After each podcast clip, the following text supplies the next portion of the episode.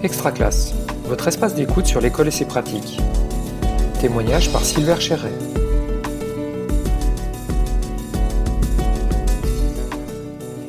Le confinement, une expérience de transformation de l'enseignement et de l'enseignant.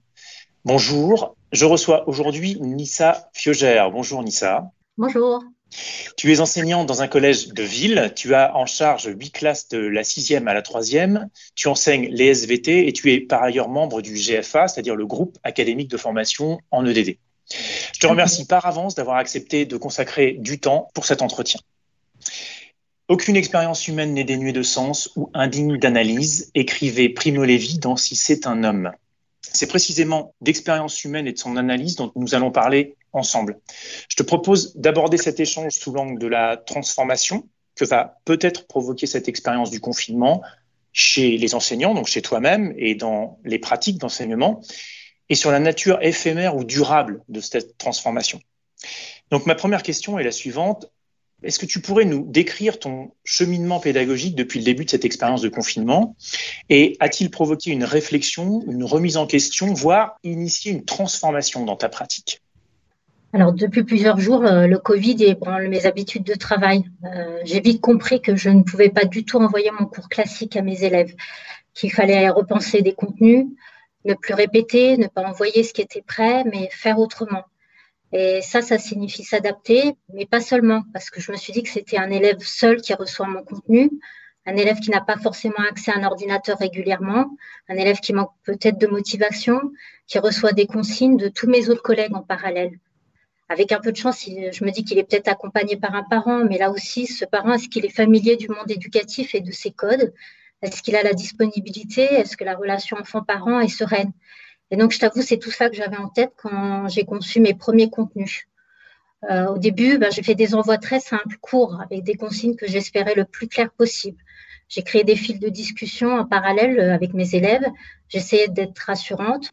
Et pourtant, je sentais que ça convenait pas je sentais que j'employais des formules comme je vous laisse faire ce travail pour lundi. Quand je termine mes écrits par un simple bonne journée, ça m'allait pas non plus. Euh, C'était pas du tout adapté. Parce que mes élèves, ils vivent la crise encore plus que d'habitude. Moi, il faut que j'envisage mon élève comme une personne en construction. Il faut que je l'envisage dans sa globalité, dans sa complexité. Est-ce qu'il est anxieux? Est-ce qu'il arrive à mettre en mots ce qu'il ressent? Est-ce qu'il sait le faire? Est-ce qu'il sait s'écouter? Est-ce que moi, je peux apprendre à le faire? Euh, autour de lui, est-ce qu'il y a des proches qui souffrent? Et ça, ça m'a semblé crucial d'avoir accès à tout ça. Et à quel moment as-tu perçu qu'il fallait impérativement que tu tiennes compte de la disponibilité des élèves, qu'elle soit affective, mentale, physique, dans ce cadre? Et comment ça s'est traduit dans ta démarche? Ça m'a pris quelques jours pour prendre du recul. Je me suis demandé ce que je voulais construire, pourquoi et surtout comment.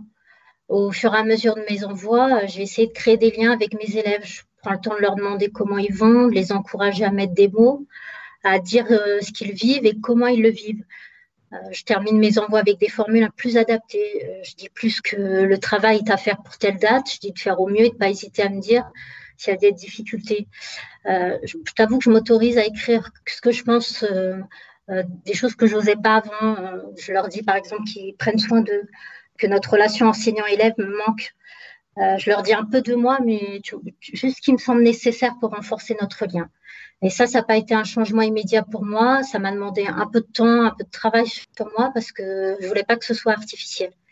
Euh, avec certains, ben, les échanges, ils ont été euh, spontanés tout de suite. Au fur et à mesure, j'ai trouvé que les écrits, ils étaient plus denses que l'élève il disait de plus en plus souvent, de mieux en mieux.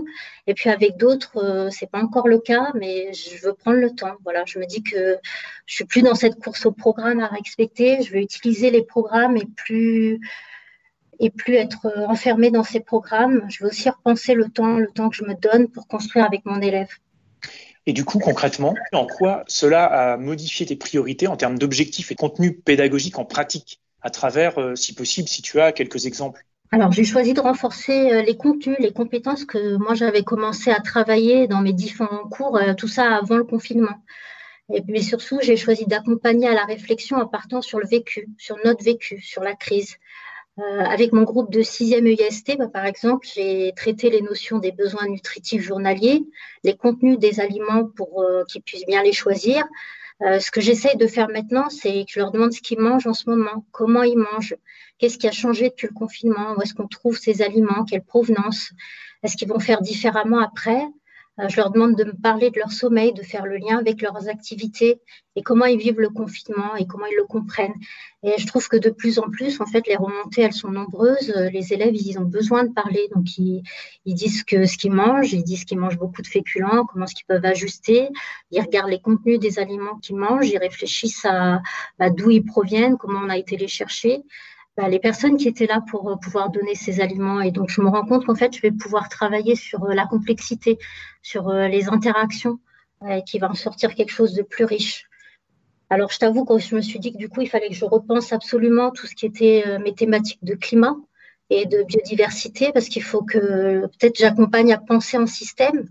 Je pensais à la notion de biodiversité.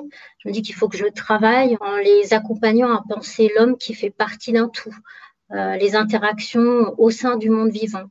Donc j'ai ça à creuser, travailler en fait sur euh, l'homme qui est lui-même, qui contient euh, le microbiote. Donc c'est tout ça qu'il faut que je développe avec mes élèves de cycle 4. Voilà, j'espère qu'avec ce temps de travail qu'on va avoir, où je vais partir de ce qu'ils me disent, je vais pouvoir m'appuyer dessus, de cette expérience commune qu'on a, qu'on vit ensemble. je vais pouvoir construire avec eux une vision complexe de ce qui est autour de nous pour permettre à mes élèves, parce que bah voilà, c'est la conscience qui sont les futurs citoyens de demain, il faut qu'ils puissent s'adapter, il faut qu'ils puissent proposer du neuf. Et ça, je me dis que j'ai la possibilité de le faire. Nissa, est-ce que tu sens déjà qu'il y aura des conséquences au terme de cette situation? Des conséquences dans ce cheminement vers une, modification de tes pratiques, de ta posture d'écoute, de ta posture d'enseignement, ou est-ce que ça s'arrêtera au moment où on reprendra les cours? Moi, je pense qu'on est parti dans une direction et qu'on pourra plus revenir en arrière. Là, je me dis que j'essaye de prendre autant que possible du recul sur ma pratique et je sens que ça fait sens aussi auprès de mes collègues et que je veux garder cet état d'esprit-là. Euh, je me dis à chaque fois qu'est-ce que je veux construire chez mes élèves et comment je vais m'y prendre? Donc là, tout de suite, euh, ce que je veux développer, c'est une lecture complexe du monde. Ça veut dire pas cloisonner, mais travailler les liens, les interactions entre les éléments et reconnaître les interactions dynamiques. Je me dis qu'il faut absolument que je développe chez mes élèves la pensée critique. Donc, euh, fonder ses choix sur des sources fiables. Là, surtout, il faut qu'ils apprennent à repérer l'information, qu'ils prennent des distances avec les croyances, qu'ils soient en mesure de déconstruire pour comprendre comment les contenus sont construits. Euh, je crois qu'il faut développer surtout maintenant l'engagement leur aptitude à devenir force de proposition et puis peut-être l'interculturalité, ça s'ouvrir aux autres pour être confronté à d'autres points de vue. Euh, voilà, ce seraient les grands, les grands axes moi, que je me suis fixés. Après, ça oblige en fait d'être dans des postures d'accompagnement, de lâcher prise. C'est Dominique Bucheton qui en parle. Et moi, maintenant, j'ai décidé de piocher dans mes programmes ce qui va me permettre d'y parvenir. Jusque-là, on faisait complètement l'inverse. Je veux changer le rapport aux connaissances et qu'ils se rendent compte qu'on ne faut pas les empiler. Il faut savoir qu'ils ont affaire à des connaissances qui ne sont pas stabilisées et qu'il va falloir apprendre à faire des choix dans l'incertitude. Alors, j'ai tout ça en tête et je me dis que bah, voilà, ça réfléchit et je vais rester ce que ça va donner dans les prochaines semaines. Et ta posture d'écoute, du coup, par rapport à eux, est-ce que tu euh. sens qu'elle est en, transformation complète?